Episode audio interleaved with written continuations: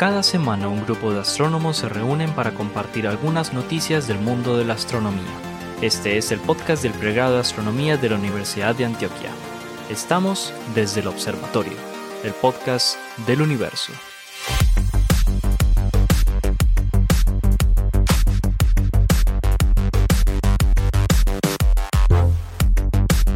Bienvenidos nuevamente a Desde el Observatorio, este podcast de astronomía que se realiza en la ciudad de Medellín y que realizamos, valga la redundancia, los profesores del pregrado de astronomía de la Universidad de Antioquia, acompañados por la profesora Adriana Araujo de la Universidad Sergio Arboleda de Bogotá. Hoy vamos a extrañar a Adriana porque tenía cosas que hacer, no, era su día de descanso más bien. Trabajo de, trabajo, de, campos, como dice los,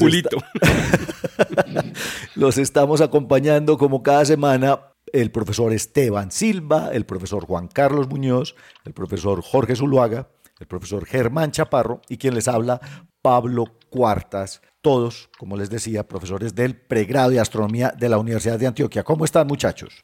¿Qué más, pues? ¿Bien o no? Biencito, biencito. ¿Ustedes qué? Excelente. Entonces, no sé, nos vamos de una. ¿Cómo está el orden? Ay, es que hoy además de ser yo... El burro el, el burro por delante patea. Empiezo yo, vengan, no, como estamos hoy, digamos, un poco eh, de afancito, me voy a ir con la noticia. La noticia número uno del día tiene que ver con ciencias planetarias, tiene que ver con agua en Marte. Otra vez, uno era, ah, pucha, otra vez hablando de agua en Marte, pero resulta que me encontré por aquí una publicación, Jorge, de la AGU, de la American Geophysical Union de diciembre, en donde un par de científicos de la Universidad Johns Hopkins y de Caltech, que se llaman Eileen Lisk, es, es, una doctora de Johns Hopkins, y del profesor Bethany Eldman. Yo no sé si vos te acordás de Bethany Eldman, el tipo es famoso porque es de los que estudia Marte, digamos, en detalle. Pues acaban de pues digo yo acaban, no, se pusieron desde hace rato a eh, revisar las imágenes del espectrógrafo del Mars Reconnaissance Orbiter, este, este satélite artificial que está alrededor de Marte desde el año 2006. Imagínense este satélite que obviamente nos ha enseñado cantidades de detalles eh, de alta resolución además sobre los minerales que componen la superficie marciana. Y bueno, resulta que eh, estos dos eh, investigadores pues se dedicaron a revisar las viejas imágenes, digámoslo así, del MRO de la NASA y a partir de ahí a buscar depósitos de arcillas, que son, digamos, minerales ricos en, en agua, obviamente, y ojo, depósitos de sales, sales cloruros. Nosotros conocemos la sal común, que es cloruro de sodio, pero hay muchas otras sales, digamos, basadas en este anión de cloro, básicamente son eh, moléculas que se conforman con un anión de cloro y que son abundantes en minerales que, digamos, eh, sufrieron alguna acción del agua. Pues resulta que lo que acaban de descubrir la doctora Eileen eh, Lisk y el doctor Bethany Ellman es que muy probablemente el agua líquida en Marte existió durante más tiempo del que pensábamos. Yo no sé si Jorge recuerda, pero uno puede medir también el, digamos, la historia geológica de Marte. El tiempo geológico en Marte se divide fundamentalmente en cuatro eras. Y esas eras tienen que ver con Primero, la historia inicial primigenia muy volcánica, muy activa de Marte, se que conoce como el prenoaquiano, que va como desde la formación hasta unos 4 mil millones de años después. Luego está el noaquiano, que tiene que ver con la formación de una región en Marte que se llama Noaquistera y que son las superficies, digamos, basálticas más antiguas de Marte. Después está el Esperiano, que también es, una, es lo que conocemos, digamos, como la, el último periodo de actividad geológica volcánica importante en Marte, que llega como hasta hace unos 3 mil millones de años, es el periodo en que se formó el Monte Olimpo y los volcanes de Tarsis y toda esta región, digamos, de, basáltica. Y finalmente está el último periodo marciano, que se conoce como el amazoniano, y que eh, digamos, tiene que ver con Amazonis planitia, que son, digamos, más o menos los últimos 3 mil millones de años. Pues, espérate, pregunta, ¿por qué todos terminan en iano y aquí terminan en seno? Mm. pregunta pregunta para latín, Jorge, luego nos con marciano. Eso es marciano. No, aquí ano, Pero mira que aquí es pleistoceno, holoceno. Sí, aquí tiene que ver con era o edad. Por eso. Ah, eso es una, pero es una pregunta, eh, digamos, para alguien que eh, eh, entienda mucho más de estas raíces del lenguaje. Griegas y latinas. Por eso el, curso, el curso de latín yo Yo solamente la mitad del latín, pero creo que ahí hay un mucho, mucho griego ahí. Es más, y les anuncio que el 20 comienzo curso de griego antiguo. Gracias. Uy, ah, no. gracias, gracias por el anuncio. a Jorge, siendo Sócrates, pero de verdad, weón, en, en griego antiguo. Bueno, pues. Pero vea, espera, espera, que yo quería contextualizar esos numerotes tan grandes que cuando acaba toda la fiesta en Marte hace 3 mil millones de años, aquí en la Tierra había vida, pero era. Digamos, vida acabadita es, no, bueno, aquí ya llevaba como unos mil años, mil millones de años pero, pero digamos, no, no identificaríamos así un fósil así trilobite bien bacano. No, nada de eso. No, bacterias. Aquí lo único que había era bacterias y apenas estaban empezando a inventarse la fotosíntesis. Pero lo interesante es que estos, este par de investigadores, como les decía... Te interrumpo, que no es apenas, que eso tiene que ver con la noticia que les voy a dar ahorita y no es apenas, es muy importante. Además, oiga, eso estaba viendo. Hoy trajimos un montón no, no, sino que es que, lo, que, lo, que mencionaste, lo que mencionaste ahorita, Germán, es importante dentro de lo que yo voy a decir y está ligado con lo que Pablo está mencionando en este momento precisamente, y es porque ocurre desde hace 3 mil millones de años, pero lo mío ocurre en la Tierra, lo de Pablo lo está hablando en Marte, pues. que nos hubiéramos puesto de acuerdo. Y hoy, no, sí, de verdad, hoy trajimos noticias muy acuosas. Pero volviendo al asunto, lo que descubrieron estos, estos doctores observando las imágenes del espectrógrafo del orbitador de reconocimiento marciano era medir el espesor de estas capas de cloruros. Imagínense que hay cuencas que pueden ser antiguos lagos, en donde ellos observaron acumulación de estos cloruros que pueden tener espesores de hasta 3 metros. Incluso las que son más, más gruesas pueden llegar a la decena de metros, pero ¿qué implica, digamos, el espesor de las capas en donde se encuentran cloruros? Entre más gruesas, significa que hace menos tiempo se depositaron esas sales. Esas sales se depositan cuando el agua líquida se evapora o incluso cuando el hielo de agua se sublima. Pues, ¿qué fue lo que descubrieron? Que son más nuevas de lo que pensábamos. Y de acuerdo con los cálculos que están haciendo ellos en esta investigación, estas sales de cloruro se depositaron hace al menos dos mil millones de años. Y eso significa que si tenemos depósitos de cloruros de dos mil millones de años, hace dos mil millones de años había agua líquida en la superficie marciana. Esa es la noticia. Ah, pero si ya, ya, ya lo sabíamos. Sí, pero la cuestión es que corrimos el tiempo. Y eso significa que hubo, por lo menos, durante 2.500 millones de años, agua líquida en la superficie marciana. Y eso le da más tiempo, si hablamos en términos de habitabilidad, le da más tiempo a Marte para que algo, si fue, digamos, posible, se hubiese desarrollado. Eh, eh, aquí se desarrolló en unos 700 millones de años, ya teníamos bacterias. Allá, lo, o sea, lo que están planteando estos dos investigadores es que tuvimos agua durante más tiempo y eso es importante. Y la probabilidad aumenta mucho. Claro, porque es que le estamos aumentando entre 500 y 1000 millones de años a la, al periodo, digamos, habitable de Marte. Y eso es una cosa importante en ciencias planetarias. Pues ahí está el artículo publicado en, en la revista de Advances de la, de la AGU y pues que está dando digamos que hablar en estos días, porque además el, el, orbitador de reconocimiento de Marte desde 2006 está ya tomando imágenes de la superficie y miren, todavía hay datos, hay cosas que extraerle a este satélite de observación marciano y me pareció pues interesante. Agua en Marte. más de la que pero yo tengo mis, mis, mis preguntas, a ver, mm. porque es que depósitos de sal, mm, Pues, es decir, agua salada ha seguido fluyendo en Marte. Sí. Porque, cierto, porque la, la, la sal disminuye mucho el punto de congelación del agua y, y, permite que el agua se mantenga salada. Entonces se han descubierto que hay flujos de agua salada. Lo que yo no entiendo es por qué, si eso pasa, está pasando actualmente, eso nos tiene que llevar a pensar que hubo eh, agua líquida en, en depósitos extendidos em, hasta hace dos mil millones de años como una gran noticia. Es por los lugares, es por los lugares donde se está detectando porque es, justamente en cuencas que son antiguos lechos de lagos, ah, por ejemplo. Pero eh, podría haber sucedido que se secaron hace cuatro mil millones de años y que quedaran de pequeños depósitos mantenidos por eh, la salinidad hasta hace dos mil millones de años. O sea, vos lo que estás planteando es que se sigan alimentando estas capas de cloruro después de que se evaporó el agua.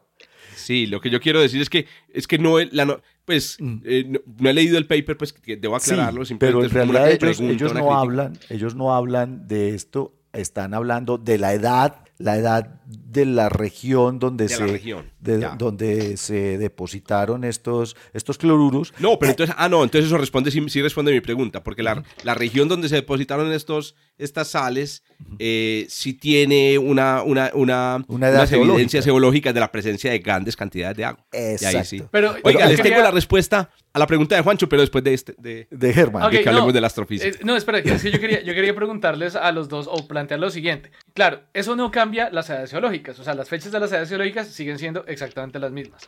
Pero, mm, entonces, porque en mi cabeza yo lo que tengo, o el escenario que tengo, es que Marte se queda sin actividad eh, de dínamo. Geológica. En su interior, pierde su atmósfera y eso hace que sea imposible mantener agua líquida. Entonces, ¿eso corre también las fechas para, para alguno de estos procesos? Claro, eso significa que Marte debió tener una atmósfera más gruesa y más caliente durante más tiempo del que creíamos. Para que todavía hubiese agua líquida. Todo el entorno que permite que haya agua. Exacto. Sí, si teníamos agua líquida hace dos mil millones de años, el ambiente, o sea, la atmósfera y posiblemente el, el, flujo de calor interno, también hay que empezar a replantearse si fue tan atrás que empezó a perderse eh, la actividad. Y entonces pues, el paper está interesante, hay que ver efectivamente a dónde apuntan estos descubrimientos. Y una cosa interesante y es que siguen usando un método tradicional, digámoslo así, para calcular la edad de las superficies y es el número de cráteres por unidad de área. Es una cosa que descubrimos, digamos, o que empezamos a usar eh, con las misiones Apolo en la Luna hace muchos años y todavía sigue siendo un método, digamos, útil y efectivo para calcular la edad de una superficie en cualquier lugar del sistema solar. Me pareció genial porque con eso pues, dígame pues, don Jorge. Perdone que le interrumpa porque como se va a acabar la noticia, les tengo la respuesta. Nada que, nada que un buen Wikipediazo eh, no resuelva. Juancho, la respuesta de por qué aquí se llaman senos, enos, enos y, allá, y, y ayaquianos. Exacto. Resulta que el, el senos viene de eh, kainos, que en griego antiguo significaba nuevo, ¿cierto? Entonces, nuevo. el eoceno básicamente significa pues el, fin del, de, la del, del, del, de lo reciente, de lo nuevo. Kainos es nuevo, correcto. Bueno, y el ianus viene de relativo a. Ah, o sea que... A. Sí, que se refiere a, por ejemplo, noaquiano, noaquiano se refiere a Noé. Noaquiano se refiere a. Ianus es una terminación del nominativo en, en, el nominativo en latín de los adjetivos relativo a. Entonces, noaquiano es relativo a Noé. Por ejemplo, en español decimos vaquiano. A ver, ¿ustedes qué, qué, más, qué más, dice uno? Dionisiano. No, Baquiano de Bach. De Bach. Bacano también, porque Johann Sebastian Bach. Es bacano, Bach. es bacano y es baquiano. No, muy bien. Oiga. O, uno puede decir Pauliano. ¿Y quién dice ¿cierto? Y, ahí es relativo a Pablo. o otras cosas. No, aquí no tiene, hace referencia a que estaba lloviendo mucho. A que, a que había inundación en la ah, superficie ah, marciana. Había agua líquida. O sea, estábamos en medio del diluvio. Ya todo tiene sentido. ya, ya todo tiene sentido. no, en pues. realidad no, aquí como decías Pablo, tiene que ver con no aquí, eh, eh, no, no, no tierra, que es la zona Exacto. Es esta zona que suponemos estaba inundada por el océano eh, boreal marciano. Oiga, don Germán, primero aquí hay, hay, que apuntar a Jorge para la clase de latín y de griego cada vez que hagamos podcast.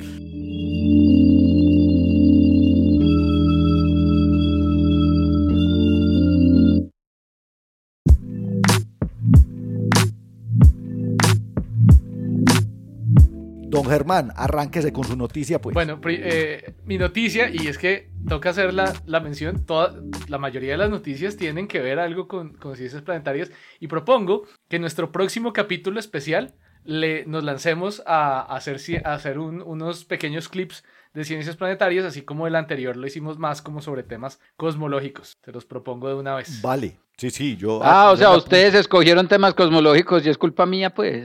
no, ¿Cuáles clips hicimos? en el programa especial. el programa especial que cada uno grabó un rato sobre. Eh, sobre, definiciones y conceptos. Ah. Bueno. Pero no, yo hablé de habitabilidad. Ah, bueno, sí, sí, sí, es verdad, es verdad, es verdad. Bueno. Ok. No sé.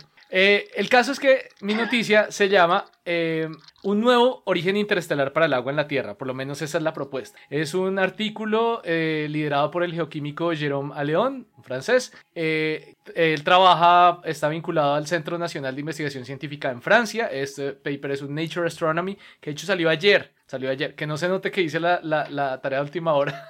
tarea esta mañana.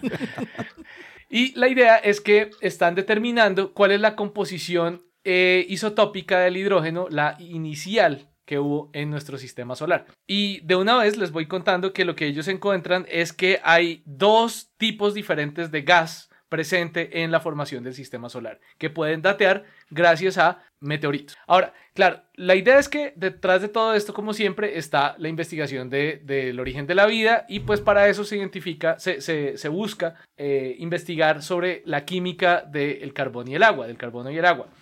En el caso del, agua, pues lo que se puede hacer es rastrear las diferentes formas en la que viene el agua. El agua, recordemos, es H2O, pero los hidrógenos, el hidrógeno eh, se puede complicar un poco si yo le pongo un, un, neutrón adicional a su núcleo, entonces se me convierte en un deuterio. Entonces tengo agua que es H2O, también puede ser D2O y también puede ser HDO. ¿ok? Y de hecho eso pasa con muchísimas, muchísimos otros compuestos químicos en eh, un proceso que se llama deuteración.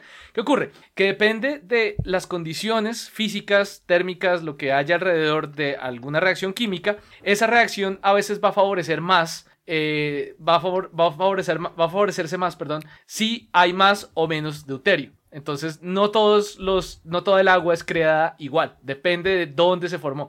Eso es como el sabor del agua, más o menos. No es exactamente así porque eso no depende del sabor del agua, pero es como, por ejemplo, a mí, yo me tomo el agua de la llave así nomás, pero aquí en mi casa ni a mi esposa ni a mi hija les puedo servir un vaso de agua de la llave porque dicen, no, eso sabe raro, deme el agua filtrada. Ellos se dan cuenta de la diferencia, yo no. Entonces, esta gente se puede... La... Ellas miden el deuterio en el agua. Sí, sí de pronto tienen un medidor de deuterio en el, en el agua.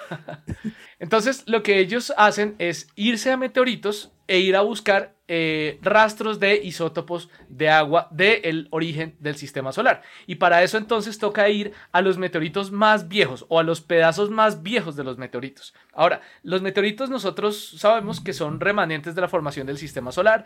Eh, no podemos decir que se hayan mantenido intactos desde la formación del sistema solar, pero más o menos datan de la misma de la Tierra. Pero hay un tipo de material en meteoritos que datan de un poquito antes de la formación de la Tierra. Son meteoritos que tienen eh, unos materiales que se llaman inclusiones de calcio y aluminio, los, los CAIs, eh, los CAIs. Y entonces, a través del estudio de esos... De esos... Para no, que no para que no me confundan con los CAIs. Sí, no, no, no. Sí, con los CAIs. Con los CAIs colombianos que están muy... Esto es inclusiones de calcio y aluminio. Y aluminio, sí, sí. Okay. ICAS, vamos a ver los, los ICAS. Son, ah, no, tampoco, el ICA también está muy... estos son estos, estos rastros de, de, polvo interestelar del primigenio, pues, que estaba antes de que se formara. En realidad son minerales que se formaron en, en esa nube, los primeros los minerales. Primeros, los primeros que se formaron. eh, estamos hablando de por lo menos unos 300, de 200 a 300 mil años antes de la formación de la Tierra. La diferencia es pequeña comparativamente hablando, pero es significativo. Entonces, lo que ellos hicieron fue hacer un nuevo análisis de uno de los meteoritos más viejos que conocemos, el meteorito que se llama Efremovka, eh, encontrado en Kazajstán en el 62, que tiene este tipo de, eh, de ICAS. ¿No? Y entonces lo que hicieron fue analizar, analizarlo utilizando una nueva una técnica que no había sido aplicada en este caso, que se llama imágenes con eh, as de iones enfocados, algo así, Focused Ion Beam. ¿sí? Focused ¿Cómo es? Focused Ion Beam Imaging. No, no Focus, porque la gente dice Focus, Focus y eso es una grosería. Focus. Focus. Germán, focus, como, focus, es, como, es como, un microscopio electrónico de barrido. Germán, se le disparan partículas al, al Se le disparan partículas y se construye la imagen con el, con el haz de partículas. Permítanme Entonces, ellos compararon esos resultados con ocho materiales de referencia terrestres que tenían diversos tipos de contenido de agua. Y entonces, a partir de ahí, ellos encuentran el contenido, la proporción de deuterio a hidrógeno en diferentes partes de ese meteorito comparado con la misma o con esa medida de proporción con el agua en la Tierra. Entonces, ellos lo que encontraron es que analizando este, el, procesamiento con el que se formó este meteorito, estuvo en contacto con dos diferentes reservorios de agua durante los primeros 200 a 300 mil años de la formación del sistema solar. Eh, con uno de esos reservorios, el más cercano al Sol, el más caliente, casi solo hidrógeno y, e hidrógeno molecular, y otra parte que fue cuando comenzó como de nuevo la inundación, cuando caen todos estos granos de polvo interestelar cubiertos de capa de volátiles, de capas de volátiles, de agua, de dióxido de carbono, en fin, y comienza a llover sobre el disco protoplanetario primigenio. Entonces, de esta manera, ellos se dan cuenta que este, este, este meteorito estuvo en contacto con esas, con, con esas dos poblaciones, con esos dos reservorios de agua, lo cual indica que eh, dado que el agua en la Tierra se parece mucho a esos primeros, primeros meteoritos que se formaron, significa que el agua en la Tierra vino desde esa misma época. O sea, que no se formó después procesándola químicamente, procesando otros elementos más sencillos, H y O, procesándolos químicamente y que después hayan llegado, sino que el agua llegó a la Tierra aparentemente desde el primer momento, desde el primer momento de formación. Este ha sido un problema que se ha estudiado mucho porque se, ha hecho muchos modelos que tratan de explicar por qué hay agua en la Tierra, dado que estamos tan cerca al Sol, el agua se debería evaporar muy fácil. De hecho, muchos modelos lo que tratan es de explicar que a través de eh, interacciones gravitacionales es posible mover de afuera hacia adentro hielos para que lleguen a la Tierra. Pero eso toma bastante tiempo. Esto toma, no sé, eh, un millón de años. de años. Un millón de años, dos millones de años, una cosa así. Bueno, tal vez un poquito menos, pero ciertamente esto pone entonces una fecha para la formación del agua en la Tierra muy, muy, muy, muy al principio de la formación del sistema solar. Oíste, Germán, lo interesante es que entonces debe haber un cálculo de cuánta agua había en el disco que se acretó directamente en la tierra, porque es que siempre yo he tenido, digamos, eh, o es lo que siempre he sabido, y es que el agua fue traída y no había suficiente agua, o por lo menos no había eh, mucha del agua que tenemos aquí justo donde se... Bueno, la Tierra en realidad no se formó aquí, ella se formó justamente por, posiblemente un, poquito más lejos, porque casi todos los planetas tienen un proceso de migración por la interacción con el Dixo, etcétera, etcétera. Pero eh, justamente analizando la, tasa o, la razón de deuterio en el agua terrestre es que siempre se ha dicho que probablemente el agua eh, terrestre provenga de más allá de la línea de hielos. Esto lo que nos está diciendo es que sí había agua en esta región. Al puro principio y, en gran cantidad. En gran cantidad. O sea, fue ese, primer, ese primer diluvio, esa primera caída de, de mucha agua en el primer colapso, en el primer colapso de la nube. O sea, antes de pensar, casi que antes de pensar en disco. No, esto no es del todo cierto, porque sí, ya había un disco, pero el disco no era como el disco estable al que estamos acostumbrados cuando hacemos observaciones de, de, otros pues era un objeto más, era una estructura más joven, de, el Sol mucho más joven y todavía apenas teníamos granos, apenas estaban formando clase 1 y clase 2 de la famosa clasificación de la si hubiéramos mirado ah, hacia el sistema solar desde ese momento, apenas medio se vislumbraría el Sol y eso, no, no veríamos el sol por estar tan, tan, tan lleno de, cosas alrededor. O sea que también tenemos agua más vieja de la que creíamos en la Tierra. Correcto. Ahí está. ¿Cómo, cómo les parece? Esto, hoy estamos muy acuosos. ¿Cómo estará la noticia del señor Esteban Silva? No sé si tienen preguntas para Germán. Sí, no, iba, iba a hacer un comentario sobre eso y es que igual esto no eh, resuelve lamentablemente el, el dilema de dónde viene el agua de la Tierra. Ahora, el hecho de que el agua, y ahí me corriges, eh, Germán, tu interpretación mientras leías el paper, el hecho de que el agua tenga la misma de la Tierra, la misma composición isotópica que los CAI, que están presentes en meteoritos, eh, en ciertos tipos de meteoritos, entonces dice que el agua de la Tierra viene de esos meteoritos, ¿cierto? Eh, y, de nuevo, entonces se, da una, una, una, se refuerza la idea de que el agua de la Tierra viene en realidad de fragmentos de asteroides o de asteroides eh, y no de, por ejemplo, de cometas, que era la otra hipótesis, pues que también está ya muy reevaluada. que estoy bien. Tiene otra composición isotópica. Sí, correcto, pero tiene razón en cuanto a que esto todavía no soluciona del todo el cómo.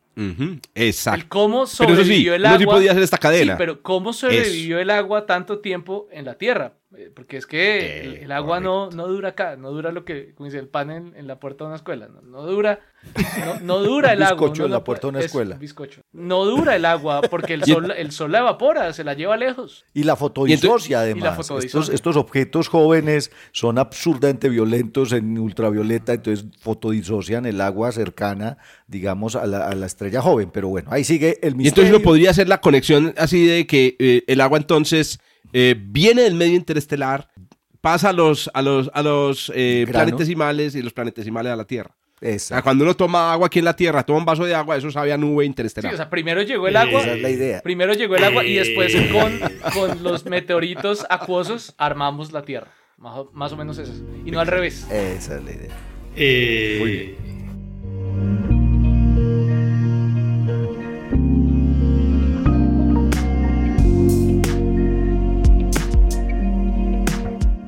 Oiga, don Esteban, ya que está abriendo la boca, negando. arranque usted con la suya. Eh, esto, esto, esto, de que tomo agua y me sabía interestelar o cuando olíamos eh, una composición química y el universo olía chocolate, no sé yo.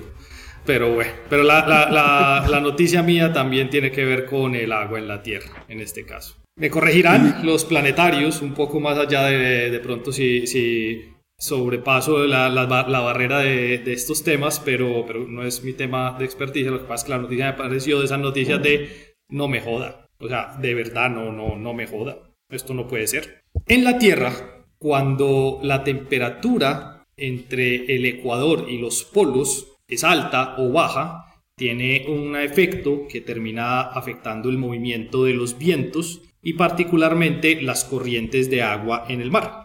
Cuando la diferencia de temperatura entre el ecuador y los polos es grande, perdón, es, eh, esperen, para mirar decir la barra basada, eh, sí, cuando la diferencia de temperatura entre el, polo y los, perdón, el ecuador, y los polos es grande, se generan vientos fuertes y se generan grandes corrientes de agua. Grandes corrientes de agua lo que hace es mover mucho material en, eh, el océano eh, a grandes distancias, ¿sí? Particularmente de lo que va a hablar la, la noticia que traigo el día de hoy es material orgánico. Por el contrario, cuando la diferencia de temperatura entre el ecuador y los polos no es muy grande, los vientos en la Tierra no son muy fuertes y las corrientes no son tampoco muy fuertes. Hasta ahí, eh, una, simplemente manera muy somera de explicar por qué esta noticia entra eh, en concordancia con los fenómenos que nosotros podemos observar acá. Cuando entonces en el primer caso yo tengo grandes diferencias de temperatura, lo que hago es mover material orgánico y ese material orgánico se mueve unas mayores distancias y eso genera que el sedimento en el océano sea mayor y que se pueda distribuir en grandes regiones.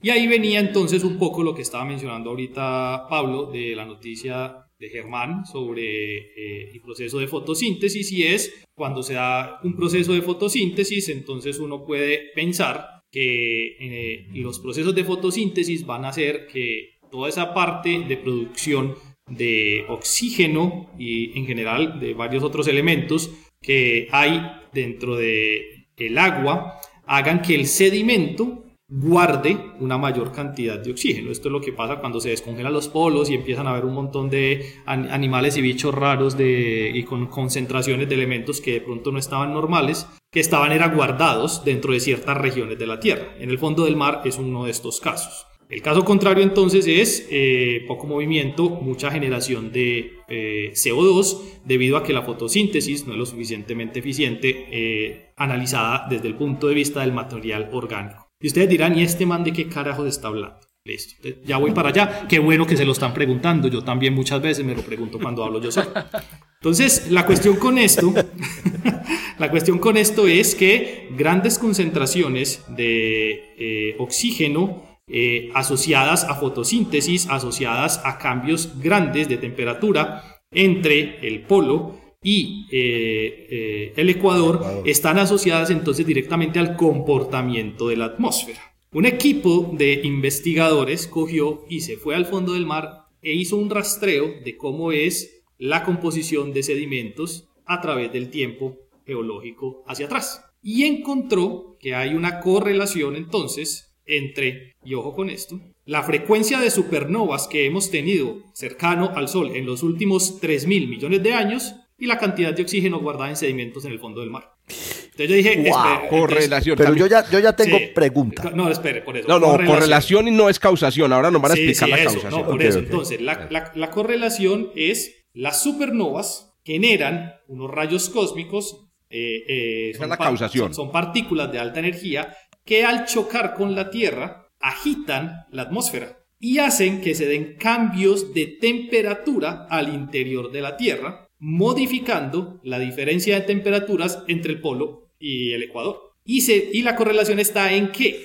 cuando hay fenómenos de supernova, se da una mayor diferencia de temperatura recogida a través de, esta, eh, de este incremento en la cantidad de sedimentos en el fondo del mar. Y esa es la correlación que estos autores están tratando de mostrar, que afecta la cantidad de oxígeno que hay en la Tierra y dicen que esto es uno de los posibles tantos efectos que ha ayudado al desarrollo de la vida en la Tierra. Wow. Pero entonces, entonces, y entonces, antes de que hagan las preguntas, pues muchísimas gracias, yo ya me voy. no, no, no, espérese, espérese. primero, primero yo.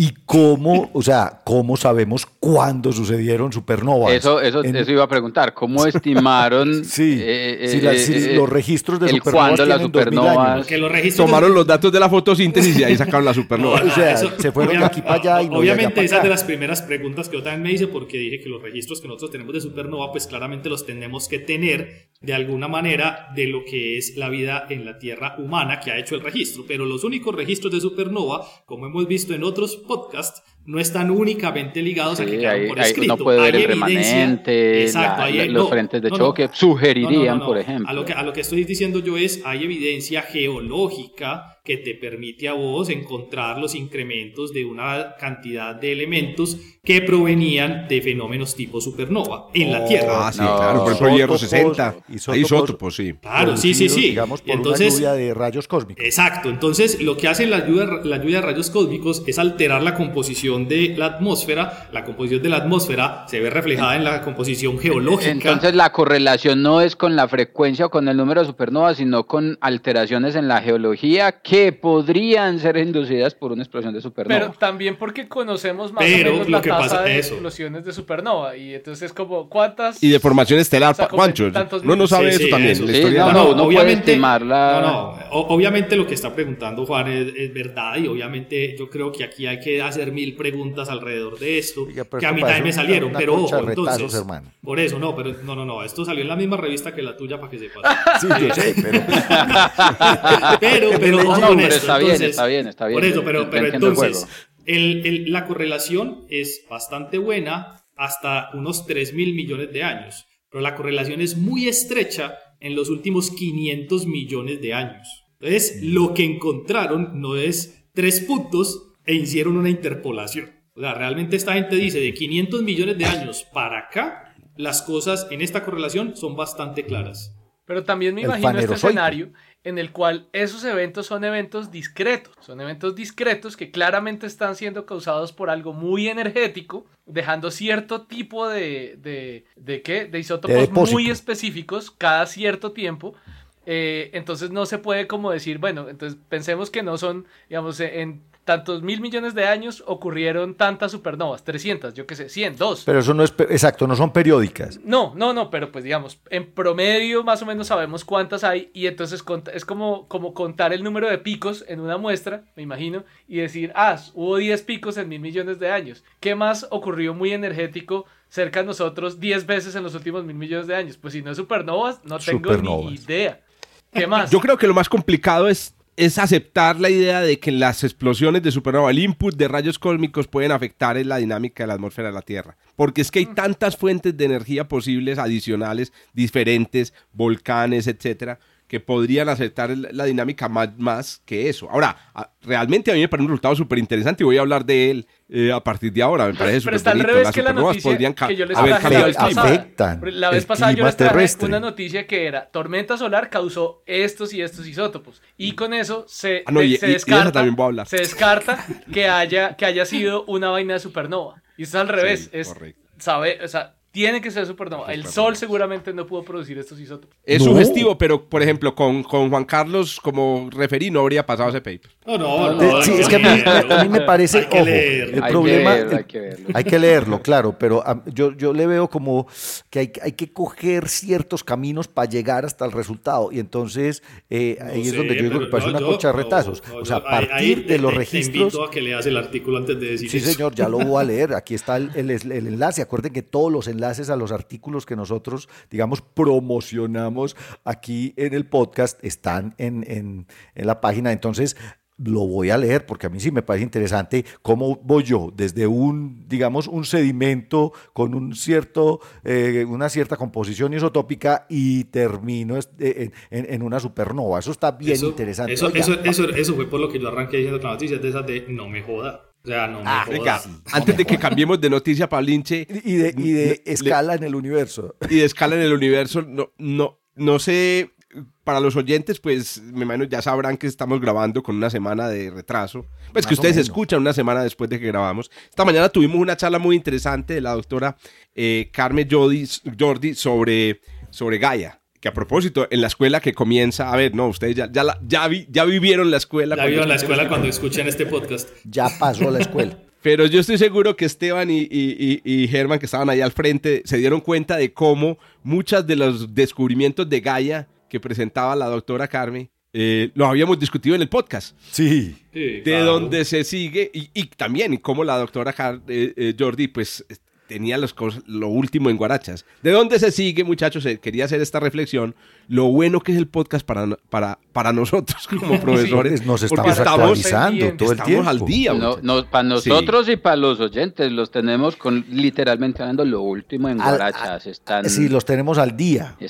más que los oyentes escuchan otros 27 podcasts. ¿Cómo, cómo será que Germán hizo la tarea ayer? Exactamente, la noticia está tibia. El artículo de Germán es de ayer. Oh, mi chica, es que es, es primera plana y acabadito de salir quemandito.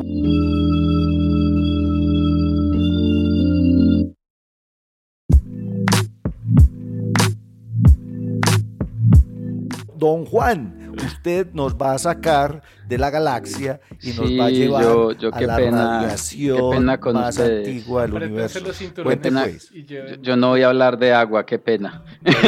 los cinturones de la, los cinturones de la, imaginación. Voy, a hablar de, de la radiación cósmica de fondo porque, porque salió una noticia con un título, un título muy, muy eh, espectacular, eh, que era algo así como finalmente explican o, finalmente una explicación para el cold spot en, en, los mapas de la radiación cósmica de fondo. Y, y bueno, y, y, ya vamos a ver pues que de nuevo es de esas ocasiones en las que el título es muchísimo más ambicioso que lo que los autores del artículo eh, correspondiente pues quisieron, quisieron decir.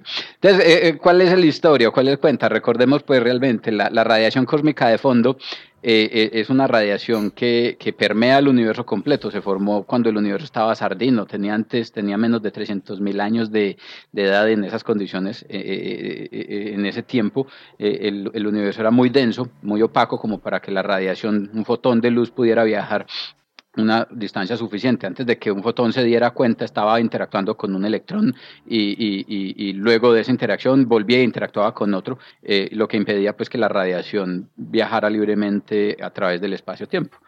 Cuando, por cuenta de la expansión del universo, más o menos 380 mil años después del Big Bang, las condiciones de densidad eh, de, esa masa de energía en el universo disminuyen lo suficiente, los electrones se divorcian de los fotones y los fotones pues, pues eh, pueden viajar libremente a través del, universo. Y hoy, 300 mil eh, millones de años, 13 mil, perdón, millones de años casi, después nosotros los podemos detectar en la forma de radiación infrarroja. Cuando ellos emitieron era radiación ultravioleta por la temperatura a la que se encuentran, pero por cuenta de la expansión del universo, eh, eh, esos fotones estiran, vamos a decirlo así, su longitud de onda, eh, y, hoy los observamos pues como radiación infrarroja. Los que alguna vez tuvimos televisores de antena, de estos culones pues que, que, uno prendía y que tenían solamente dos canales. Recordamos que mientras pasábamos del canal 1 al canal 2 teníamos que pasar a través de una lluvia de una fracción de ese ruido que detectaban las hormiguitas, una fracción de la señal de esas hormiguitas era precisamente radiación cósmica de fondo siendo detectada por el, televisor, muy probablemente. ¿Qué es lo que pasa? Lo que pasa es que, eh, eh, aunque inicialmente el universo es homogéneo isotrópico y en efecto la radiación cósmica de fondo también debería serlo, en las grandes escalas lo es, en escalas mucho más pequeñas, en escalas más locales, la radiación cósmica de fondo tiene poros, tiene como arruguitas, poritos. Es como la piel de las personas. Pues ves la cara de una persona a un metro, dos metros de distancia y crees que la piel de esa persona es suave, tersa, homogénea, pero cuando te acercas y la ves con una lupa, en efecto, efecto encontrás que hay porosidades que son naturales en la estructura de la piel. Lo mismo pasa con la radiación cósmica de fondo. La radiación cósmica de fondo, en principio, debería ser homogénea y isotrópica, pero cuando uno la mira con lupa, se encuentra que hay pequeñas fluctuaciones en los mapas de las temperaturas de la, de la radiación, lo que significa pequeñas fluctuaciones en la longitud de onda de los fotones que estamos detectando. Fluctuaciones que nosotros podemos medir son del orden de una millonésima de grado. Es decir, suponga que cuando hace un año, un año y medio teníamos que entrar a los centros comerciales eh, y nos medían la temperatura y, medíamos 34 grados de temperatura eh, y aún así podíamos entrar al centro comercial, las exigencias hubieran sido que necesitáramos que la precisión con la que midiéramos fuera de una millonésima de grado, nadie hubiera podido entrar a ningún centro comercial. Aquí hay una cosa muy importante y es que los telescopios, los eh, los radiómetros de COVID, WMAP eh, eh, eh, y Planck, son capaces y fueron capaces de detectar variaciones de esa magnitud que nosotros no podemos alcanzar aquí en tierra con muchos de los termómetros que tenemos en la casa e inclusive en muchos, en muchos laboratorios. y porque estamos, estaríamos midiendo la temperatura de, la atmósfera. Exactamente. Exactamente. Entonces, ah, el, asunto es que estas variaciones, en las, estas fluctuaciones en la temperatura son inducidas por la manera como los fotones interactúan con los potenciales gravitacionales de las estructuras que se forman en el universo temprano. Los halos, las semillas de las galaxias que nosotros observamos actualmente, en su momento en ese universo temprano perturbaron la longitud de onda de los fotones. En unos casos hicieron que los fotones corrieran su longitud de onda hacia el azul, los calentara. En otros casos hizo que se corrieran sutilmente hacia el rojo, los enfriara y esas fluctuaciones entonces son las que nosotros observamos hoy como las mapas, la fotografía de las semillas del universo temprano impresas pues en la radiación cósmica de fondo. Pero resulta que los fotones de la radiación cósmica de fondo también se pueden calentar o enfriar cuando pasan a través de pozos de potencial de, por ejemplo, cúmulos de galaxias o, por ejemplo, supercúmulos de galaxias. A ese efecto, en el universo temprano o en el universo tardío, lo conocemos como el efecto Sash-Wolf, y es el que se hace responsable pues, por, esas, por esas fluctuaciones que nosotros observamos en la radiación cósmica de fondo. Esa es la, ese es, vamos a decir, el background teórico. Ya todos o la clase de cosmología para entender el artículo. En cinco minutos. todos somos expertos en las anisotropías de la radiación cósmica de fondo. Entonces, ¿qué es lo que pasa? En las observaciones de la radiación cósmica de fondo, especialmente en las de WMAP y las de Planck, los satélites que observaron la radiación cósmica de fondo en los últimos 15, eh, casi 20 años ya, eh, se encontró una región del cielo en la que hay una anisotropía grande y fuerte que se llamó el cold spot. Es el cold spot porque es un mapa grande que tiene más o menos 10 grados por 10 grados eh, eh, proyectado pues en la esfera en la esfera es un parche grande un hueco en la donde, donde hay, exactamente hay un parche frío el hijo de madre es un es hacer de cuenta que lo que vos ves en la piel de las personas no es una una arruguita sino una cicatriz que le ocupa un cuarto de la un, un, pedazo sustancial de la de la cara. Entonces uno se pregunta venga qué le pasó en la cara lo mismo nos preguntamos cuando vemos ese cold spot en la radiación cósmica de fondo. Venga usted qué ¿Qué, le pasó a usted ahí que, que, que, tiene ese parche frío ahí tan grande?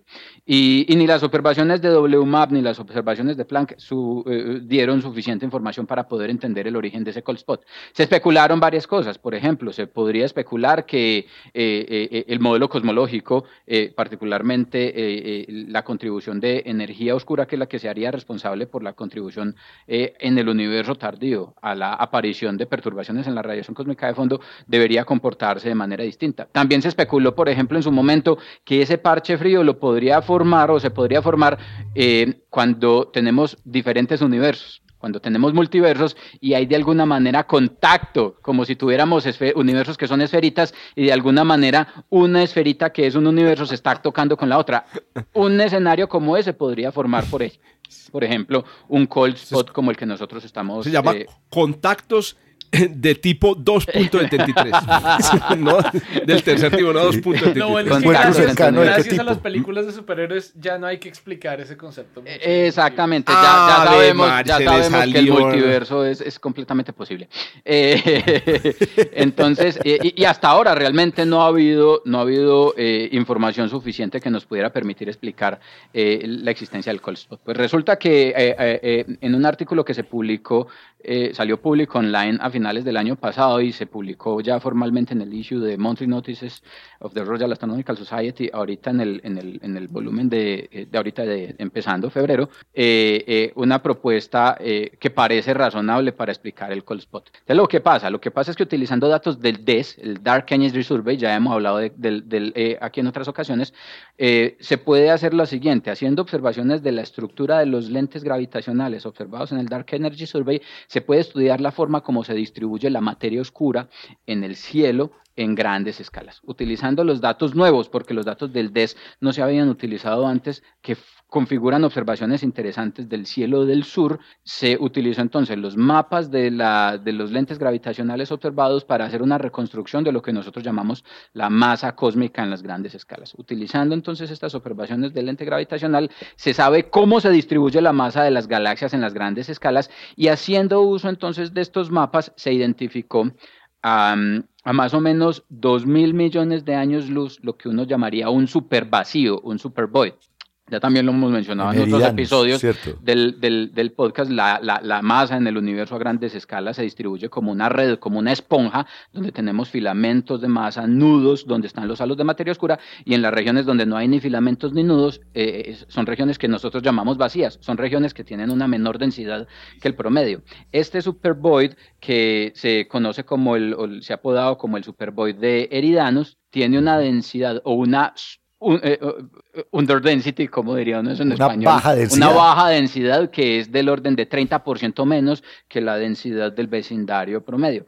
En esas condiciones, los fotones de la radiación cósmica de fondo pueden experimentar un proceso que cuando entran a través de la perturbación, la menor densidad de masa, combinada con la expansión del universo en las grandes escalas, un void de estos puede tener un tamaño que puede ser del orden, el, el eridanos puede tener un tamaño que puede ser del orden se ha estimado del orden de 100 megaparsecs. En esas condiciones, eh, la combinación de estos dos factores pueden hacer que los fotones de la radiación cósmica de fondo se enfríen significativamente. Siendo mm. entonces este supercúmulo, exactamente, siendo este supercúmulo de eridano tan grande, del orden de 100 megaparsecs de extensión, cuando uno lo proyecta a lo largo de la línea de la visual en sus dimensiones, podría en principio entonces hacerse responsable por la existencia del cold spot.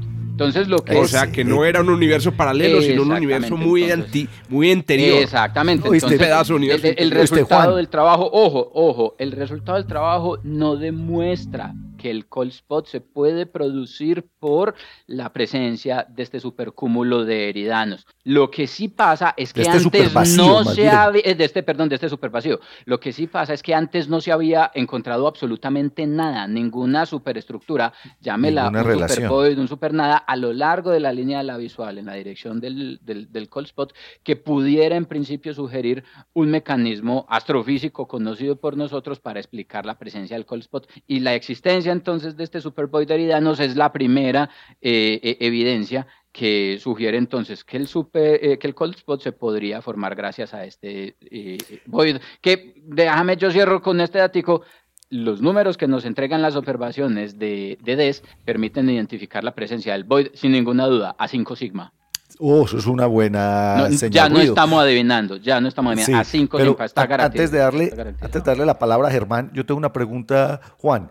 Pero entonces eso significa que podría haber, digamos, o sea, parte de las anisotropías se podrían deber a que en la línea de visión, en la línea de, la radiación cósmica de fondo, hay vacíos. Absolutamente, y, hay cúmulos, hay, porque hay vacíos y hay cúmulos. Entonces, cuando uno toma los mapas de la radiación cósmica de fondo, los mapas crudos, por así decirlo, de los de las anisotropías, uno tiene que, en el, en el correspondiente espectro de potencias, tiene que sustraer la contribución a, las, a las anisotropías eh, eh, primordiales, tiene que eh, sustraer la contribución asociada a los efectos perturbativos inducidos por las estructuras a gran escala a lo largo de la línea de la visual. Eso es algo que se debe hacer. Órale. Germán. Sí, yo tengo, yo tengo una, una pregunta de contexto ahí. Este es el, tamaño de, este, de, este, de esta región, es 100 megaparsecs. Alrededor de nosotros, o sea, en el universo, entre comillas, normalito, alrededor de nosotros, si abrimos una caja de 100 megaparsecs, ¿qué encontramos? Normalmente. Encontramos no, no, encontramos vacíos, encontramos en el caso particular del vecindario, nosotros encontramos, por ejemplo, el cúmulo de Virgo, encontramos al, al supercúmulo la de Centauro, encontramos a la Eniaquea, encontramos una gran cantidad de estructura que no es eh, precisamente una región de baja densidad. Nosotros estamos en una región del universo que, que, es, vamos a decirlo así, típica, al menos eso es lo que nos sugieren las observaciones que tenemos. Eh, que, tampoco es que esté rellena, pues, de... No, es llena homogénea como esa, no, no, no, porque como les digo, es como una esponja, como una espuma. Entonces, hay regiones que en efecto están más vacías, hay regiones que son estos filamentos que conectan el material eh, con los eh, supercúmulos de, de, galaxias, pero en promedio en esa región de, de 100 megaparsecs, nosotros no estamos en una región menos densa que, que el vecindario eh, redundante. Tan maluco que es cuando uno compra un pan y lo abre y tiene un hueco ahí grandísimo adentro. Exactamente, así cuando usted compra un pan de estos artesanales que está lleno de burbujas, haga de cuenta, la misma imagen es la del universo a gran escala. Muy bien. yo me acuerdo que eh, estoy haciendo eh, aquí recorderis del mapa de la Niaquea y entre nosotros y lo que se conoce como el gran atractor, que es esta pared estructural a gran escala del universo hacia donde está moviéndose las galaxias, por eso fue que nos metieron a todos en el mismo saco, si hay, si hay una estructura, digamos, pero no tan grande como este vacío de Eridanus, que se conoce como el, vacío de coma, si es que no recuerdo mal, más allá del, del, cúmulo de Virgo, pero es, es, exacto, la estructura uno la vería, a veces visualizarla como una esponja es, es también un poco más sencillo y esa es, digamos, la estructura, y claro, botones tienen que pasar a través de todo eso. Eso, y como lo dice Germán, es como si compraras un pan, o es como cuando compro un pastel, que, que realmente el pastel es la, la, lámina de encima, la lámina de abajo, y, y el resto está vacío. Es, es, básicamente lo que estamos viendo en este, en este Super es, como, es, como un paquete, es como un paquete de papitas. O como un paquete de papitas. un paquete de papitas, exacto. Ahí hay vacío y materia. Ahí está. Mezclado. Principalmente vacío, dice. Principalmente, Principalmente vacío. Entonces, ahí está. En principio, ya, ojo, de nuevo, insisto, esto no resuelve el origen del cold spot, pero sí entrega evidencia suficiente, contundente, que le podría empezar a sugerir a uno, deje de pensar en los multiversos, déjele eso a Marvel y, y, es muy probable, y es muy probable que, el, cold spot esté asociado A, este y, lo vas a hacer con Marvel. no, no. ¿Cómo se puede explicar con la presencia de los multiversos la presencia del vacío? Y de ahí el, el, cold spot. Claro, es que el vacío lo produce el contacto con los multiversos. Ah. Porque desde allá no están jalando, sí, claro. Claro, ahí deben explicar. Bueno, ahí eh...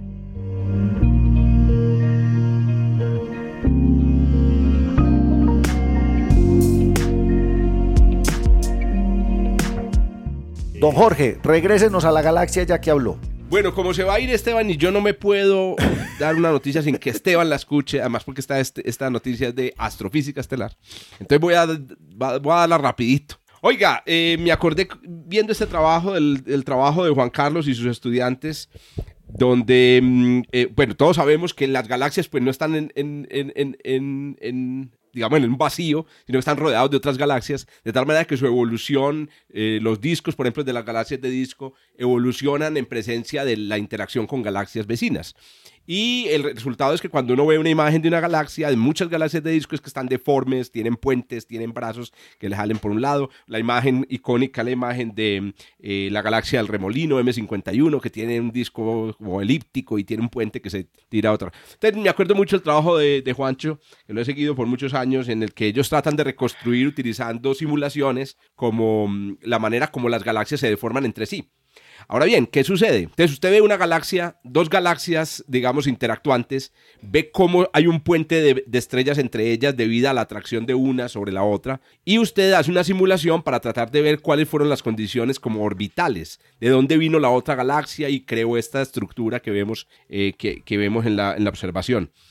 ¿Qué pasa? Resulta que eso es posible hacerlo porque hay muchas galaxias así, hay muchos procesos de interacción entre galaxias, estamos viendo en vivo, en directo, porque son procesos que duran muy mucho tiempo, mucho tiempo. Así que prácticamente nuestra vida, pues, dura una, una pues, dura nada comparada con esos procesos. Entonces nosotros los vemos casi que paralizados por miles de millones de años, o por, bueno, digámoslo así, centenares de millones de años. Pues bien, el trabajo que les traigo tiene que ver con algo parecido a lo que hace Juan Carlos y su combo. Y bueno, y ahí al decir y su combo, me estoy refiriendo a Juan Carlos y todos los expertos como él y sus estudiantes.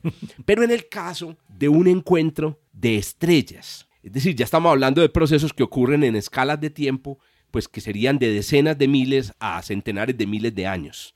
Entonces, ¿cómo es la historia? La historia es la historia de una binaria, de un sistema binario de estrellas que se llama eh, eh, Zeta Canis Majoris, muy conocida, eh, que a propósito eh, tiene apenas 200 mil añitos, 200 mil añitos, bueno, muy conocida quiero decir, que es una de, esas, de esos sistemas binarios de los que se oye mencionar por ahí como en, el, en, el, en, las redes, no es unos sistemas binarios con nombres así extraños. Muy estudiado. Porque es un sistema binario de una estrella masiva y con otra estrella que está además acretando materia. Tienen apenas 200 mil añitos, como les digo, entre 200 y 300 mil añitos. O sea, apenas está, ocurriendo, apenas está ocurriendo el proceso que mencionaba Germán al principio, la, la creación del, del, del, material y posiblemente la formación de los primeros KAI. Pues bien, resulta que este sistema los autores pues del autor que del, trabajo que les traigo, que es un trabajo que fue publicado en, Nature Astronomy, la revista eh, preferida por Germán Chaparro.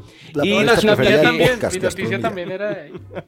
también era de Nature Astronomy, creo que la de Pablo también no. Ah, no, pero yo hoy traje noticia del AGU, de la American Geophysical Union. Eso, esta, esta es una noticia del Nature Astronomy. Estos astrónomos utilizando eh, eh, ALMA y otro array que no conocía, que era el el Jansky Very Large Array, yo no sé si, Herman lo conoce. es el VLA. Es JBLA y el... Es el VLA, solo que es la, la última versión del VLA. Como en unos años se va a llamar... Ah, no te lo puedo creer. En unos años se va a llamar... Ah, es el mismo VLA. Para en el 2030 y pico se va a llamar el NGVLA que es el que están expandiendo Ahora se llama por México, lo van a expandir por México, por todo el sur de Estados Unidos para hacerle competencia al SKA a más bajas, digo, a más altas frecuencias. Fantástico. Bueno, el caso es que esta gente observó, utilizando imágenes de ALMA y el, y el, y el BLA, observó la estructura, el disco que hay alrededor de, eh, de Zeta Canis Majoris em, y descubrieron que hay un puente de materia primero, es decir, que es una cosa que es muy muy eh, común cuando se producen interacciones,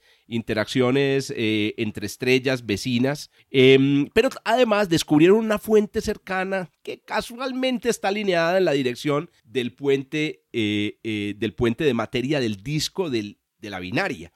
Em, inicialmente ellos habían pensado que esa fuente era una fuente que estaba en el fondo, que era una fuente, pues, digamos, casualmente se encontraba ahí, pero la parte interesante, digamos, más eh, curiosa de la noticia es que eh, pues yo conozco uno de los, de los coautores, incluso es coautor de, uno, de algunos papers eh, que he escrito yo también con Mario Sucerquia sobre anillos planetarios, que es Nicolás Cuello. Y, me acuerdo mucho que pues las, las oportunidades que he tenido oportunidad de, interactuar con Nico, eh, pues Nico se la pasa haciendo simulaciones hidrodinámicas de mm, eh, discos alrededor de sistemas estelares y sistemas binarios. Si ustedes ven una simulación de esas, se parece, las imágenes están en los enlaces que ustedes que acompañan al, al podcast, ustedes se van a dar cuenta que se parece una galaxia, ¿cierto? Y es básicamente usted tiene un disco que gira alrededor de una estrella o un sistema binario. Hay una estrella que pasa cerca de él y genera, induce por su gravedad como brazos espirales y también puentes de materia que pasan desde el sistema a la, a la estrella, a la estrella eh, vecina. Pues resulta que después de mucho intentarlo, eh, ahí en el paper decían que después de varios meses de intento, pero yo sé que son varios años, porque, lo vi, porque vi a, Nico trabajando hace más de tres años en esto, después de mucho intentarlo, descubrieron las condiciones dinámicas exactas del paso de una estrella que produce, que reproduce la imagen que ellos están observando con ALMA y con el BLA de Zeta Canis Majoris y de esa manera entonces están reconstruyendo pues cuál fue la, la situación, lo que pasó. Pero adicionalmente se dan cuenta de que la posición de, la, de un puntico en la imagen coincide con la posición de esa estrella que pudo haber producido eh, esta distorsión en brazos espirales del disco. ¡Cójalo, cójalo! Así que eh, ellos lo presentan de esa manera. Lo que estamos viendo es en vivo y en directo el momento. Ah, oiga, pues, en el que una estrella, en un cúmulo de estrellas, que es donde nacen pues todas las estrellas en compañía, pasa cerca al disco donde se están formando dos estrellas, aquí una binaria, le saca materia, ¿cierto? Le saca una especie de pedazo y ¡tum! Nace la, la especie humana, toma una fotografía con alma y ve ese momento. Ahora, si hubiéramos nacido 10.000 o 100.000 años antes, no nos toca.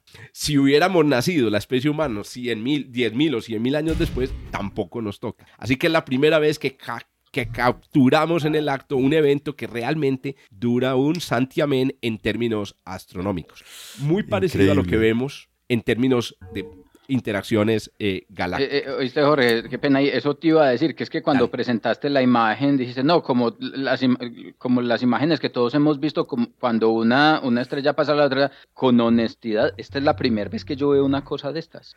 Y ah, pues, alguna vez trabajé en la simulación, simulando, simulando el proceso de colisión de estrellas, y esto, esto, hasta donde yo sé, esto nunca había visto. ellos han hecho, ellos ya han, hecho trabajo sobre la interacción, sí. Increíble. interacción estrellas con discos. Sí, sí, interacción de estrellas con discos se ha trabajado ya hace mucho rato. Y pues, pero con este observaciones con estas características. Es que es increíble la forma, es que estoy mm. viendo la imagen y la imagen de la observación. Ese mapa, ese mapa es impresionante, por Dios. aquí, está, aquí está la, la comparación. Exacto. seguramente, seguramente con el desarrollo tecnológico se puede llevar eso a, a, una, a una resolución cada vez mayor, pero, pero en formación de cúmulos de estrellas es muy normal encontrar interacciones de estrellas con discos que están alrededor de otras estrellas. Claro, eso, eso, es muy típico y se ha observado ya muchas veces y de hecho se ha correlacionado. Pero, ojo, se ha hecho la correlación de las simulaciones directamente con los filamentos que se forman en el proceso de colapso y las observaciones de una nube o sea, colapso. O sea que no hay ninguna noticia, Esteban. Me estás, no, no, me estás no, la noticia. lo que estoy diciendo, no, al revés, lo que estoy diciendo que Juanca dice que esto no lo había visto, estoy diciendo que sí es importante. pero esto, esta noticia se, me, me, deja la misma sensación de la noticia de hace unos podcasts de El Sol en medio de la burbuja. Eh, que era la, la noticia de Gaia, que es como eh, qué hijo de madre casualidad. Pues es que en estos días. Ah, pero pues es que si usted mira mucho, alguna cosa verá. Yo, tengo, yo, estoy con el curso de fundamentación de astronomía y cuando me toca hablar de Saturno, yo no quiero. Porque me toca decir, es que, es que estamos muy de buenas haber encontrado los anillos justo en este momento. Y pues, justo mientras existen. Mientras justo mientras existen. Si no, un planeta ahí aburrido que no tiene nada que hacer como los demás gigantes que ya no se les ven los anillos para un carajo. Oíste, usted Jorge, eh, ¿Vos sabes qué código utiliza Nicolás para estas simulaciones? Por supuesto, este código. Ay, fue puta, me olvidé el nombre. es más, les digo que yo escribí un modulito para el fue No es Phantom, no es Phantom el que Para hacer simulación. Phantom, claro. Fargo. Claro. No, Phantom, Phantom. Yo estuve trabajando con Nico en formación de anillos por destrucción de lunas, eh, justamente con Phantom. Y escribimos un modulito. Gracias, Juancho. Muy bien. Y muy chévere, es un, código muy bacano de usar y, se, puede, se puede modificar eh, de manera chévere. Sí, además lo, maravilloso de estos códigos es que le permiten a uno modelar estrellas, modelar anillos, modelar discos protoplanetarios. Eso es una cosa maravillosa, simplemente pues obviamente hay que cambiar los Lo que sí es muy difícil, y aquí mm. insisto en lo que es el trabajo que hacen Juancho y sus estudiantes, es ver la imagen y encontrar las condiciones desde donde hay que tirar la galaxia o la estrella para que lo que, usted ve en el telescopio sea lo que, lo que dé la simulación. Y, no es cualquier adivinanza, porque es que en principio cualquier condición, hay un número infinito o un número infinito o muy grande de posibles condiciones iniciales que nos pueden llevar exactamente al mismo observable. Eso es, eso es fregadito. Duro. Bueno, ahí está. Hoy les trajimos agua desde el medio interestelar, agua en Marte, agua de supernovas, etcétera, etcétera. Les trajimos radiación cósmica de fondo y una estrella que se está atravesando en la formación de un sistema binario vista con el BLA, el, el nuevo BLA que es el Jansky BLA. Muy bien. Pablo, déjeme hacer un anuncio, un anuncio parroquial. Ah, listo. Eh, vamos a publicar el video también de esta sesión de, de, podcast. Porque ya. O sea, la, idea era avisarnos al final. Este Muchas gracias. o sea, quedamos sacándonos 200 personas ya lo han visto. Eh, Excelente. bostezando, comiendo, comiendo eh, eh, chocolatina. No, además, y como vamos a publicar el video, tengo que decir. como vamos a publicar el video, tengo que decir que mi camiseta es por cortesía de la tienda del Parque Sport. a Jorge Zuluaga lo viste. La, la mía me la trajo el niño Jesús. Ojo pues. La mía es de, bueno, ahí está. Creo del éxito. Nos, entonces, ahora sí podemos decir, nos vemos en el próximo podcast desde el observatorio. A todos ustedes, chao, chao y muchas gracias. Nos, vemos. Chao, chao. Chao, chao. Gracias por escuchar desde el observatorio. Estamos en Spotify, Apple Podcast, Google Podcast y muchas más plataformas. Realizado por Jorge Zuluaga, Esteban Silva, Pablo Cuartas, Juan Carlos Muñoz y Germán Chaparro, profesores de astronomía del Instituto de Física de la Universidad de Antioquia. Con la producción y edición de quien les habla, soy Giraldo, pregrado de astronomía de la Universidad de Antioquia.